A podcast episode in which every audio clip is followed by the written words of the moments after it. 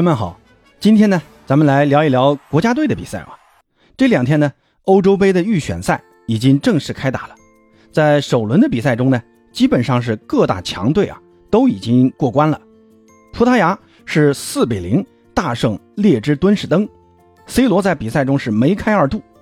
那这也是葡萄牙新帅马丁内斯上任之后，C 罗在国家队的首场比赛。而在昨天的第二轮比赛中，C 罗再次是梅开二度，帮助葡萄牙六比零大胜卢森堡，收获两连胜。目前呢，以这个形势来看，葡萄牙小组出线应该问题不会很大。那意大利呢，在首轮的强强对话中是一比二输给了英格兰，但是第二轮意大利人是二比零客场战胜了马耳他，目前也在小组中升至小组第二。英格兰首轮战胜意大利之后呢，第二轮继续发挥出色。以二比零的比分战胜了强敌乌克兰。由于首轮凯恩在对阵意大利的比赛中是打入一粒点球，由此呢，凯恩也超越了鲁尼，成为英格兰队史的最佳射手。那这场比赛在赛前呢，也安排了一个简短的仪式，英格兰队为凯恩授予了队史的金靴奖奖杯。可能是受到这个奖杯的激励啊，这场比赛呢，凯恩是继续破门。将自己的国家队进球记录刷新到了五十五个。目前呢，凯恩才二十九岁啊，那这个记录将会继续被自己所刷新。而且呢，凯恩达成这一记录只用了八十二场比赛，这也是继德国传奇前锋盖德穆勒之后，国家队场次最短达到五十五球的球员。而世界杯亚军法国队在首轮对阵荷兰队的强强对话中，是四比零碾压了荷兰。格里兹曼呢，在第二分钟接到姆巴佩的横传，先拔头筹。随后呢，姆巴佩是梅开二度，那大比分横扫荷兰队，也让法国队啊继续展现自己强大的统治力。那咱们再看一看法国队的那些替补席上的球员呢，还有那些还没有得到征召的那些大牌球员，可以看出啊，这届法国队啊，仍是这次欧洲杯最有力的冠军争夺者。那今天晚上呢，法国队将继续第二轮的争夺，对阵的对手是爱尔兰队。爱尔兰队呢，在首轮是轮空的，那这次面对来势汹汹的法国啊，想必是凶多吉少。那 A 组的西班牙在第一轮比赛中是三球大胜缺少哈兰德的挪威队。哈兰德呢，由于在之前是发现大腿有伤势啊，所以后来就退出了这次国家队的比赛。那这场比赛呢，也是西班牙新任主帅。德拉富恩特上任之后的首场比赛，西班牙是继续发挥自己的传控优势。那这场比赛几乎拥有超过对手一倍的控球率。不过呢，最让人眼前一亮的是西班牙替补前锋何塞卢在上场之后，仅仅一分钟内啊就上演梅开二度的好戏，最终呢也帮助西班牙三比零大胜挪威，取得开门红。而欧洲红魔比利时在首轮比赛中同样是三球大胜对手，比利时是在客场挑战伊布所在的瑞典队，结果呢，卢卡库在这场比赛是头顶脚踢啊，完成了帽子戏法，最终帮助欧洲红魔大胜瑞典。而四十一岁的伊布在下半场第七十三分钟替补登场，这次登场呢，也创造了欧洲杯预选赛历史上最年长的出场球员的记录。只是很可惜啊，瑞典最后输球了。而瑞典队所在的 F 组竞争非常的激烈啊，比利时、奥地利、瑞典、爱沙尼亚还有阿塞拜疆将争夺两个出线席位。那这几支球队的实力都很强啊，要想突围难度不小。八哥还是希望伊布啊能实现自己参加欧洲杯的梦想吧。那之前呢，呃，有一位听友啊也私信我问我对这届欧洲杯是怎么看的。我当时回复说，呃，我说现在欧洲杯还太早啊，这个事儿说谁也说不准。不过呢，现在这个预选赛比赛也打了两轮了啊，那这期节目呢，就随便跟大家，呃，不负责任的啊，简单的聊一聊欧洲杯预选赛的一个出线情况。这次的欧洲杯呢是在德国举行的，所以呢，德国队是不用参加预选赛的，是直接进入正赛。俄罗斯呢，由于众所周知的原因，那这次也不能参加预选赛。那剩下的五十三支欧足联下辖的球队，共分成了十个小组。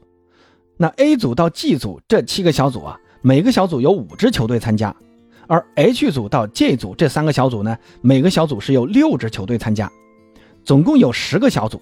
每个小组的前两名获得二四年欧洲杯参赛的名额，再算上东道主德国队啊，那这就是有二十一支球队。那还剩下三个参赛名额，需要通过附加赛来决出啊。那这个附加赛的参赛资格呢，则是需要通过本年度的欧国联比赛的表现来决定的。我们看啊，A 组的这个西班牙实力是最强的，首轮呢也是三比零大胜小组中最强的对手挪威队。那在八哥看来呢，西班牙出线应该没有悬念，而格鲁吉亚和塞浦路斯啊这两支鱼腩球队更多的是重在参与。那小组出现的剩下一个名额呢，将在苏格兰和挪威之间产生。鉴于挪威现在拥有哈兰德和厄德高啊这两大进攻巨星，我个人呢还是更看好挪威晋级。那 B 组呢，法国就不用说了啊，首轮就四球大胜小组的最强对手荷兰队，出线是毋庸置疑的。而荷兰队呢，即便首轮输球了，但是同组对手的实力啊，还是明显不如荷兰队的。可能啊，也就希腊队能给荷兰创造点威胁。跟希腊队的两回合啊，对于荷兰队来说是至关重要的。那 C 组呢？英格兰队目前已经两连胜，就球队实力来说呢，也是远超同组对手，出线应该没有问题。而意大利呢，现在正处在新老交替的一个时刻啊，球队的多个位置目前还是老将担当啊，所以我个人其实不太看好意大利啊，尤其是同组呢还有乌克兰这样一支队伍。乌克兰这支球队虽然实力上是不如意大利的，但是现今呢，乌克兰这种情况啊，可能也会让乌克兰的比赛会赋予更多的这个含义在里面。那让乌克兰出现在更高的足球舞台上，可能啊也比较符合欧洲的这个政治正确啊。那多的我就不说了啊。不过呢，意大利只要是认真对待啊，出现的概率呢还是比乌克兰要大。那 D 组呢，我个人感觉不太好猜啊。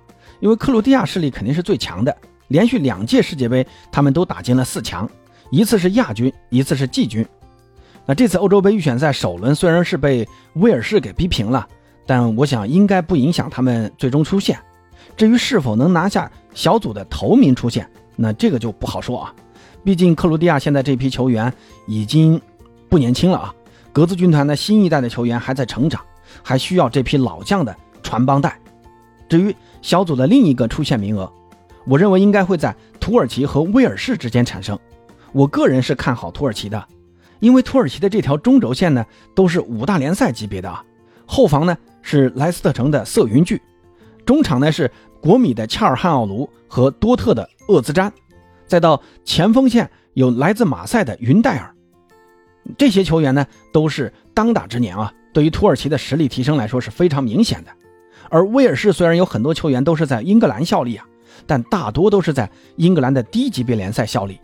虽然首回合他们是逼平了强大的克罗地亚，但威尔士啊其实是在最后的读秒时刻侥幸扳平的。而且就比赛内容来说啊，可以说威尔士是很难说表现的有多好，全场几乎是被克罗地亚在围攻啊。所以我个人呢还是更看好土耳其和克罗地亚晋级。那 E 组呢？因为云南球队较多啊，像什么法罗群岛啊、摩尔多瓦呀，这些都在这个小组啊，所以捷克和波兰这两支东欧球队啊，携手晋级，这个悬念应该不大。而 F 组啊，则竞争比较激烈，奥地利、比利时、瑞典那都有晋级的希望。如今呢，比利时是刚刚更换了新教练，改变了此前漏洞百出的三中卫的踢法，改打了攻守更为平衡的四后卫体系。首轮比赛呢，卢卡库来了一个大爆发啊，在对阵瑞典队中是三球大胜，占据了先机。相信欧洲红魔是底蕴犹在啊，他们的黄金一代虽然现在是残破不全啊，但是呢威力尚存啊，占据一个晋级名额也不足为奇。而奥地利和瑞典需要看双方两回合的一个较量。奥地利现在刚刚也是换了主帅，由上赛季的曼联的看守教练朗尼克来执教。朗尼克的战术多变，虽然他在曼联的执教生涯是失败了，但毕竟呢受影响的因素较多。从首轮他们四比一大胜阿塞拜疆的表现来看，我个人还是蛮看好他在奥地利的前景的。而且呢，瑞典队虽然有伊布在，但伊布毕竟已经四十一岁了，廉颇老矣，在国家队还能犯否？我要打个问号。而 G 组呢，最大的看点就是塞尔维亚和黑山之间的巴尔干德比。目前呢，这两支球队在首轮都收获了三分。在世界杯上呢，塞尔维亚的表现虽然是起伏不定，但从球员实力来看啊，明显塞尔维亚的实力要强出一大筹，晋级啊应该不成问题。至于小组中谁能第二个晋级，这个呢就不太好猜啊。这个小组我感觉最难猜的啊，像黑山呐、保加利亚呀、匈牙利呀这几支中东欧球队啊，实力都比较接近，谁出现呢都有可能。这个呢还是要看具体的一个发展形势。至于 H 组啊，我更看好北欧双雄丹麦和芬兰来和斯洛文尼亚竞争两个出线名额。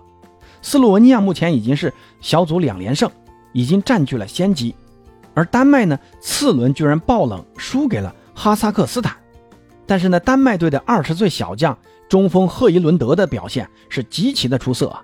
两轮比赛打进五球啊，包办了丹麦队的全部武力进球。可以说，在北欧中啊，这个前锋除了哈兰德，那就属赫伊伦德的未来最为光明。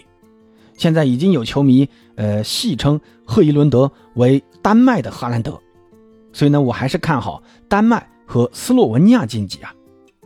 I 组嘛，应该没啥悬念啊，因为这个小组有什么白俄罗斯啊、科索沃呀、安道尔啊这种不知名的球队，所以对于瑞士和罗马尼亚来说，如果不能出现，那将是极大的耻辱。那最后一个小组就是 J 组啊，呃，葡萄牙在这个小组是一骑绝尘，率先拿下一个名额，问题不大。悬念呢就在于斯洛伐克、冰岛还有波黑谁能拿下第二个名额，这个其实也不太好猜。如果说非要说一个啊，那我认为斯洛伐克的晋级的概率应该是比较大的。那最后总结一下啊，八哥对于大概率会出现的球队，能参加二四年的欧洲杯的球队啊，给出如下名单：西班牙、挪威、法国、荷兰、英格兰、意大利、克罗地亚、土耳其、捷克、波兰、比利时、奥地利、塞尔维亚、斯洛文尼亚、丹麦、罗马尼亚、葡萄牙。那主要是 G 组和 J 组的两个。呃，名额不太好猜啊，反正呢，呃，八哥这也是瞎吹牛啊，大家听个乐就行了。那有什么不同的看法呢？也可以在评论区跟八哥交流。